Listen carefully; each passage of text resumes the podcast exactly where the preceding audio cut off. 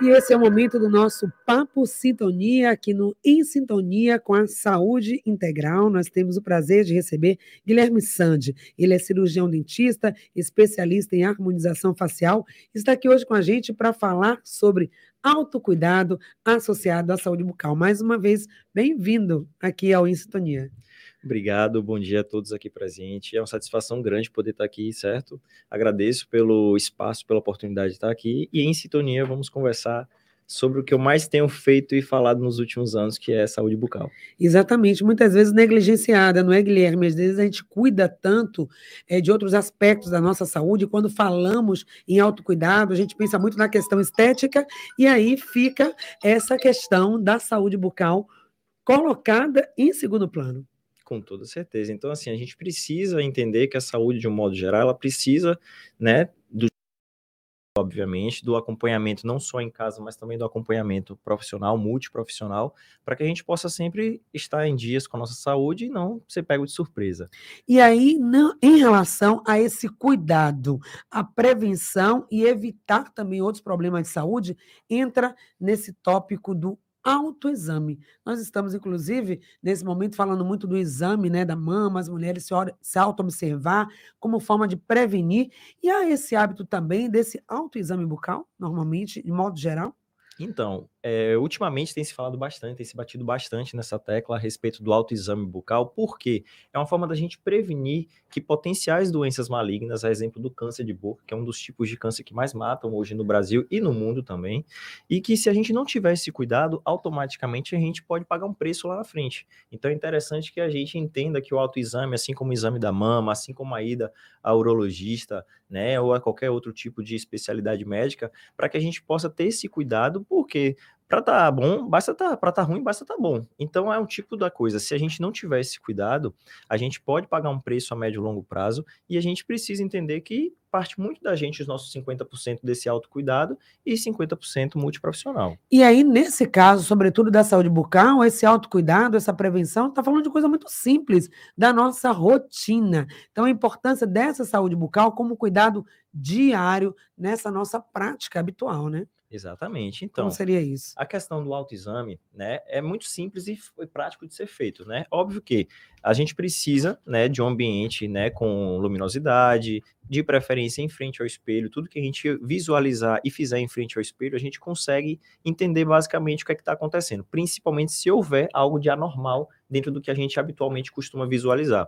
Então é interessante, em frente ao espelho, com a luminosidade, né, com a mão higienizada, né, afastar a bochecha, para que a gente possa visualizar se tem alguma diferença com relação à textura, o aspecto da mucosa jugal, que é a bochecha, né, a parte interna da bochecha, bem como a gente avaliar se tem alguma diferença na textura, no aspecto, com relação se tem alguma superfície lisa, rugosa, com mudança de coloração, avermelhada, esbranquiçada, para que a gente possa, de fato, visualizar se tem algo que fuja o padrão da normalidade. E se uhum. isso for constatado por parte do paciente, é interessante buscar uma unidade de saúde da família ou o próprio médico médico particular para que possa ser visto de fato o que é está acontecendo e dar o devido diagnóstico, porque tudo que a gente consegue visualizar Sim. e de forma prévia, a gente consegue procurar ajuda médica com o dentista e assim sucessivamente, a gente consegue de fato dar um diagnóstico mais preciso, assertivo e, consequentemente, a gente consegue é, tratar, se for o caso, a nível de prevenção. Claro que a gente conhece a nossa boca, né, gente? A gente está ali todo dia é, em contato, mas falando agora de um olhar mais técnico, até para a gente identificar essas irregularidades. Então, vamos entender primeiro o que seria a normalidade, o que seria uma boca saudável, aí falando de todos os componentes, inclusive a língua. Como está saudável e não está? Como que eu já observe e faça essa distinção, Guilherme. Então, a gente precisa, né, durante as nossas higienizações, preconiza-se que a uhum. gente faça a higienização principalmente durante as nossas refeições, né? Café da manhã, almoço e janta, onde a gente vai precisar escovar os dentes, onde a gente adota algumas técnicas que facilitem até mesmo, né, faz, é, é, possibilitam que haja remoção da placa bacteriana. O que é a placa bacteriana, a grosso modo falando? É aquela superfície meio rugosa, quando a gente gente passa a língua na superfície dos dentes que a gente percebe que a superfície dos dentes está meio áspera. Então, aquilo ali é o biofilme dentário, né, a placa bacteriana, que se não for removida ao longo dos dias, ao longo né, das nossas higienizações, aquilo ali a médio e longo prazo pode ter um potencial grande de desenvolver a cárie. Então, se a gente não faz essa higienização, né, adotando algumas técnicas como movimento circular, movimento de baixo para cima, de cima para baixo, movimentos que facilitem essa remoção, associado também à importância né, do uso do fio dental, visto que, por melhor que seja a escova, por mais ergonômica que ela seja, ela não vai adentrar entre um dente e outro. Então, isso é função do fio dental para que a gente consiga remover de fato o que, é que fica ali de sujidade e que tem potencial de estar tá gerando esse desconforto a médio e longo prazo, a nível de sensibilidade e até a dor, caso aconteça o aparecimento da cárie. E, como ação complementar, utilizar o enxaguante bucal, que vai justamente possibilitar um hálito refrescante e fazer uma adequação do meio bucal para meio que complementar, como eu falei, a escovação e o uso do fio dental. Então é importante, após essa higienização, que se dá de forma satisfatória, a gente observar se ainda assim a superfície dos dentes estão com alguma aspereza, né, que possa ser de fato revista ou refeita durante a higienização, e se tiver tudo ok, principalmente com a língua, que a gente percebe, né, que tem hoje né, a questão dos raspadores linguais, a própria escova também, que em algumas elas apresentam o raspador, né, na superfície, uhum. né, de trás da onde não há cerdas e que pode sim estar tá fazendo essa remoção. Então, constatando em frente ao espelho, né, porque hoje é muito comum na, na correria da vida adulta que a gente escove o dente em toda todos os cômodos da casa, menos em frente ao espelho no banheiro. Então, na correria de levar menino em escola e para faculdade, já escova no carro. Exatamente. Indo, alguém dirigindo, outro no carro ali, você acredita? Exatamente. Pois é, então, é, o que é que eu posso garantir através dessa forma de escovação dos dentes que vai ter uma escovação satisfatória e que aquilo ali não vai ser perpetuado, ou seja, vai continuar, vai se repetir ao longo do dia e ao longo dos dias também. Então é interessante que a gente tenha esse cuidado. Eu sempre falo para os meus pacientes que escovar o dente é um autocuidado, assim como cortar uma unha, né, fazer uma sobrancelha, pintar um cabelo, se a gente não tirar aquele tempo para fazer aquele autocuidado, a gente não vai conseguir de fato entregar o resultado que a gente espera. E com a boca da gente não é diferente. Então é interessante que a gente nos dê, né, esse, esse pequeno prazer de 5 minutos, 10 minutos, tirar ali para a gente poder fazer nossa higienização de forma completa e satisfatória, evitando possíveis é, é, situações de desconforto a médio e longo prazo. Pois é, gente. Então, esses cuidados básicos, eles são necessários para prevenir doenças, para manter a higienização, a saúde bucal, e agora eu queria que você pontuasse isso, por que, que, é importante? Não só pela questão estética, nosso sorriso, né, nossa boca, o cartão de visita também. E aí entra muitas questões de, de ordem de autoestima, de relação. A questão social muitas vezes é muito impactada quando a saúde bucal não está ok. Mas não só por isso, nós estamos falando de Saúde, só por isso já é também uma importância muito grande. Mas estamos falando efetivamente, muitas vezes, de um prejuízo até para a vida. Até exagerando. Problema na boca, como assim pode é, ser um caso mais grave?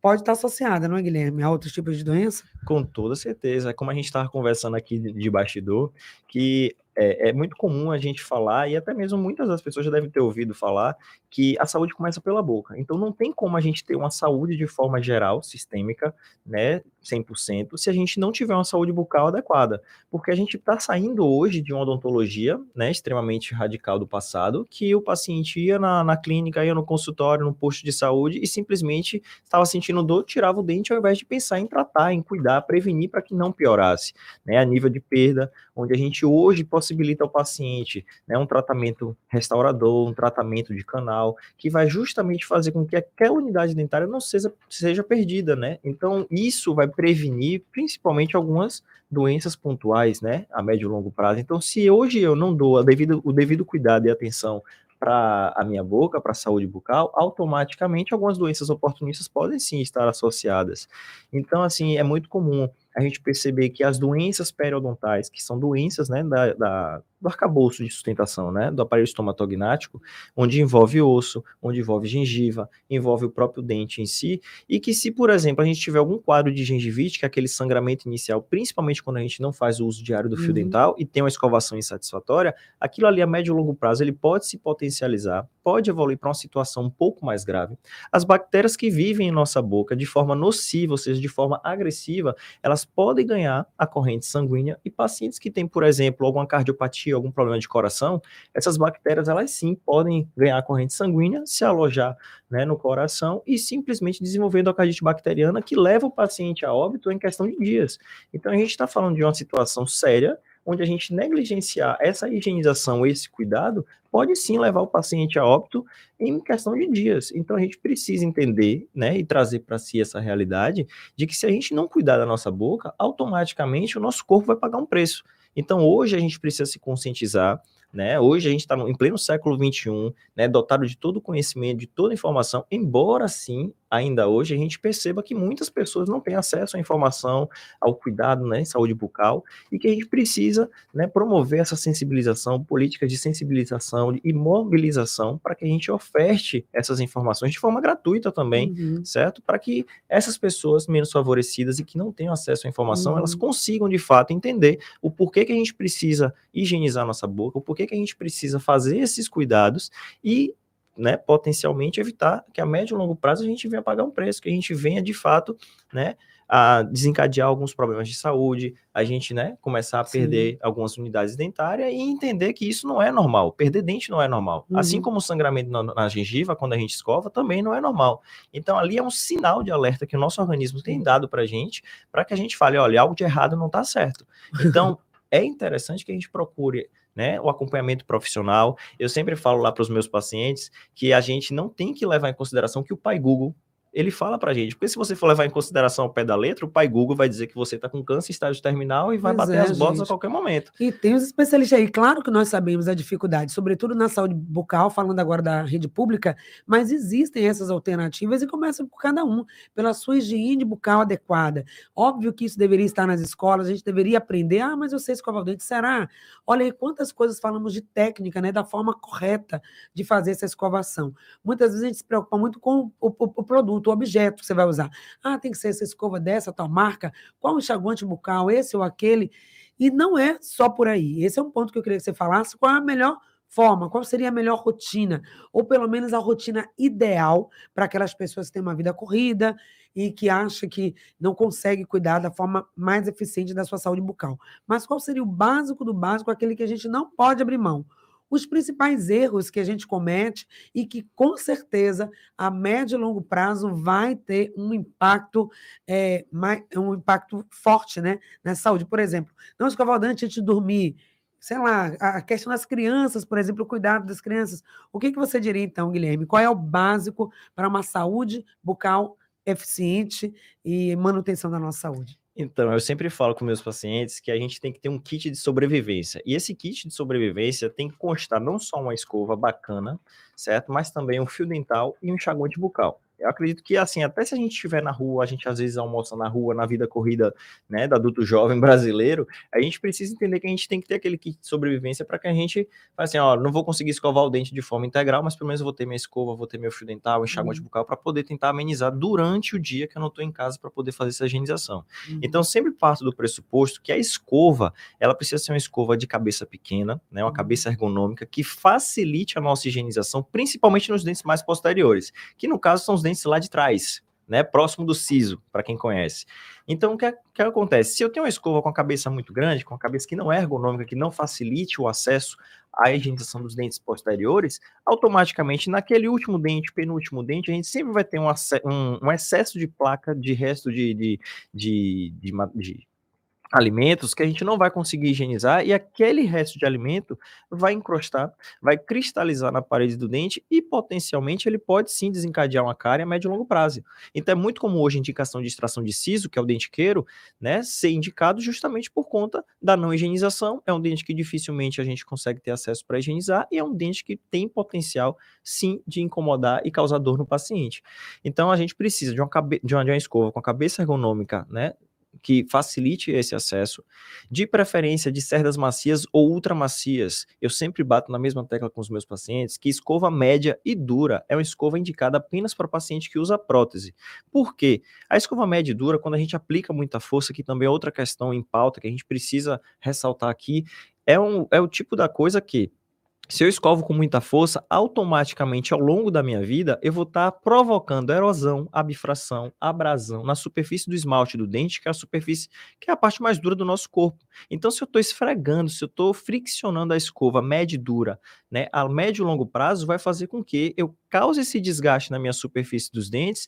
E é muito comum hoje no consultório aparecerem pacientes que não estão nem com cárie, talvez pelo excesso né, da escovação com muita força, mas eles apresentam esse tipo de erosão recessão gengival que vão causar sensibilidade, principalmente a coisa fria, coisa quente, doce, amargo, cítrico, tudo que ele expor nessa textura e nesse tipo, nessa temperatura, mudança de temperatura, ele vai causar esse, essa dor, esse desconforto, que na maioria das vezes muito se trata com analgésicos, mas também hoje a gente precisa entender que também temos cremes dentais no, no, no mercado disponíveis que eles têm a questão do, eu sempre falo de ser para sensibilidade, então eles são específicos, eles promovem essa, essa, esse conforto melhor para o paciente. E aí também outra questão, né, agora falando sobre a questão do fio dental, que muitos não sabem a importância, muitos palitam dente, acredito que o palito de dente ele tenha vindo com a função para fazer tudo na vida, menos para palitar o dente. Hoje a gente entende que o palito de dente... Né? Exatamente. né? Ache. Palito de fósforo e, e, companhia limitada. Caneta, bocal de caneta, vai tudo. Né? Exatamente. Né? O, a, a, a, criatividade do ser humano é, é inquestionável. Então, deixa marca. Então vamos abolir. Você lembra que está vendendo ainda, né, gente, esse tipo de produto. Então, o que acontece? A gente precisa entender que palito de dente ele não foi utilizado para o dente, né? Convencionou-se que era utilizado para dente, mas hoje a gente entende que o palito de dente ele vai provocar traumas a médio e longo prazo na região, principalmente de papila interdental, que é a superfície entre um dente e outro, que vai causando traumas e aquele trauma vai causando perda óssea, a gengiva automaticamente vai gerando uma flacidez através do trauma, e aquilo ali vai gerando black spaces, que são espaços, né, a grosso modo, né, traduzindo, espaços escuros entre a superfície de um dente e outro, que vai provocando esse defeito ósseo e vai também causando essa perda óssea, fazendo com que o dente a médio e longo prazo, se não tratado, né, e, e, evitado esse tipo de hábito deletério, né, hábito que prejudica a nossa saúde bucal, a médio e longo prazo o paciente sim tende a perder os dentes. E a nível complementar, como eu falei, o uso do enxaguante bucal é como se fosse é, aquele enxágue após o banho. A gente vai higienizar os dentes, uma questão muito que eu, inclusive, ouvi essa semana do paciente, doutor, é melhor eu passar o fio dental antes ou depois da escovação? Eu falei, ó, é uma questão que depende muito, varia de paciente para paciente. Eu acho que se você tiver tempo sobrando, você pode fazer antes e depois. Antes ou depois do café da manhã eu escovo o dente, mas eu já acordei e tenho que escovar o dente porque tem bactéria. Mas depois eu tomo café, tenho que escovar de novo? Tem, Exatamente, tem essa, tem essa, essa questão. A gente meio que fica naque, naquela linha tênue. O que é que eu faço? Eu, que faço, eu faço antes, doutor? eu faço depois. Então, assim, eu acredito muito que se você tiver a boa vontade de querer higienizar e cuidar dos seus dentes, já está valendo bastante a pena. Só que, assim, eu, na minha rotina de vida, eu não, não costumo indicar uma coisa que eu não acredito, uma coisa que eu não faço habitualmente. É como se eu fosse uma pessoa hipócrita de falar assim, ah, eu faço de tal forma, faço faça de Mas não faço o que eu faço. Exatamente, é mais ou menos isso aí. Só que assim, eu não consigo passar para o paciente uma coisa que eu não acredito, ou que até mesmo na minha prática, vivência diária, eu não faço. Né? Então, o que é que eu sempre oriento o paciente? Eu, Guilherme, eu sempre faço o uso do fio dental, porque querendo ou não, qualquer resíduo que tem ali entre um dente e outro, remover. A escova como ação secundária, através da questão da mecânica, de você higienizar, fazer as técnicas de movimento circular, movimento para baixo para cima, movimentos com a, a, a, a a, a, escova posicionada num, num, grau de 45 graus, para que a gente possa estar tá fazendo a remoção ali a nível de gengiva marginal livre, que fica entre o dente e a superfície da gengiva, para remover qualquer resíduo que ainda assim o fio dental não consiga remover. E finalizando com o enxaguante bucal. Após usar o enxaguante bucal, a gente recomenda uma média de 30, 40 minutos sem fazer o uso ou ingestão de qualquer alimento ou até mesmo algum líquido justamente para tentar preservar. É como se a gente estivesse aplicando um flu na nossa boca uhum. e tivesse aquele tempo ali de ação, pudesse ter uma ação satisfatória e né, bem, bem aceitável dentro do, do possível. Pois é, viu quanta coisa? Tudo que você pensou, que sabia, imaginou que sabia sobre escovação, sobre higienização, saúde bucal e seus hábitos diários, agora está dando viradinhas aqui na cabeça dos nossos ouvintes. A Lu está lá em Camaçari, beijo para você, viu, Lu? Ela diz o seguinte: quanto tempo deve usar a escova? Ou seja, quanto tempo esse processo dessa escovação? E falou assim, trauma, mas assim, o, o palito, né? Que trauma vai, vai causar? Quando a gente fala trauma, a gente pensa em algo maior, que vai perder os dentes. Não, gente. Esses pequenos ferimentos contam e contam bastante. Exatamente. Aí, o trauma e quanto si... tempo da escova? Não vamos esquecer de responder. Pronto, vamos tentar. então, geralmente, quando a gente fala em trauma, é um trauma que, por exemplo, a gente está escovando com muita pressa, a escova bate na superfície ah. do osso, vai gerar aquele trauma, aquele trauma provoca uma afta, aquela afta fica ali incomodando 5, 7 dias em média.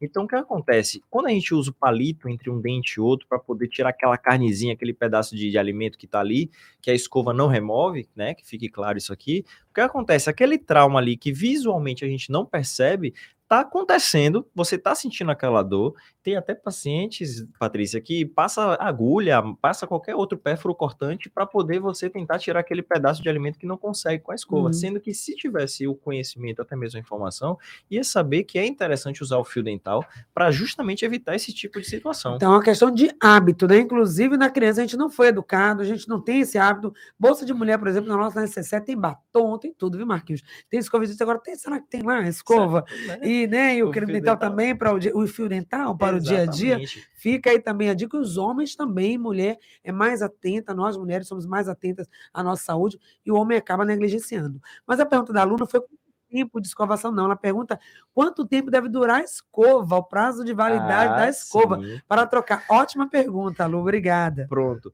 Geralmente, assim, para a gente ter uma escovação satisfatória, em média de dois minutos a cinco minutos. E com relação à escova, a gente preconiza uma média de três meses. Só que esses três meses é muito relativo. Para mim, né? Pode ser que três meses seja ideal, mas para a Patrícia, por exemplo, já não seja ideal, uhum. seja até menos do que isso. Isso vai muito de acordo, né? Quando a gente percebe se o paciente ele força muito, se ele escova com força, isso vai você vai perceber, você eu sempre falo para o paciente, você vai ser seu próprio juiz. Então, quando você escovar seu dente, você vai entender que a sua escova, se ela tiver com as cerdas muito esgarçadas, ou seja, se ela tiver uhum. desfiada, não adianta né, ficar tentando ali manter essa o que acontece? Se você entende que são três meses para fazer a troca, mas em compensação você percebe que com 20 dias a sua escova já está toda comprometida, 20 dias, nesse caso do paciente em específico, vai ser o ideal para que seja re, re, é, revista essa situação Sim. de fazer essa troca.